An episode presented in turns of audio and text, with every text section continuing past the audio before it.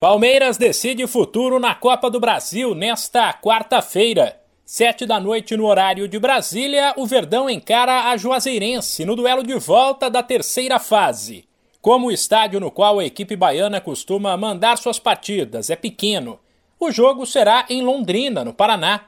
Melhor para o Palmeiras, que deve ter a torcida a seu favor e depois de vencer na ida por 2 a 1, jogará pelo empate mas terá que superar o trauma do ano passado, quando ele também estreou na terceira fase porque estava na Libertadores e foi eliminado logo de cara por uma equipe de menor expressão, o CRB.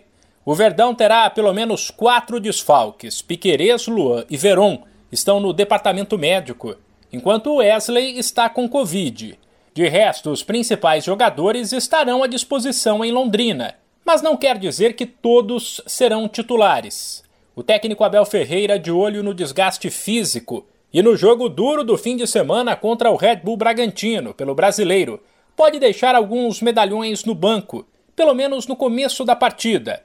Uma possível escalação tem o Everton, Marcos Rocha ou Mike, Gomes ou Kusevic, Murilo e Jorge.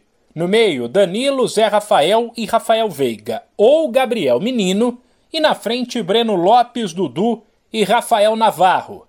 Esse último, aliás, falou na véspera da partida, confiante depois de demorar para engrenar, mas se tornar um dos destaques do time na Libertadores. Navarro quer repetir a dose em outras competições. Jogo muito importante né, pra gente, acho que toda a equipe está com a confiança lá em cima.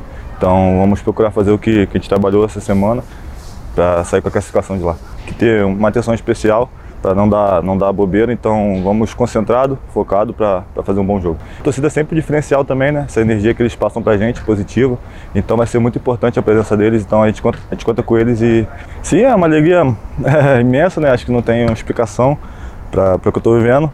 Então acho que agora é transferir, como se disse, para o Brasileirão, para a Copa do Brasil e poder fazer gols e ajudar a equipe. Atrás apenas de Cruzeiro e Grêmio, o Palmeiras é o terceiro maior campeão da Copa do Brasil, com quatro títulos, o último conquistado em 2020.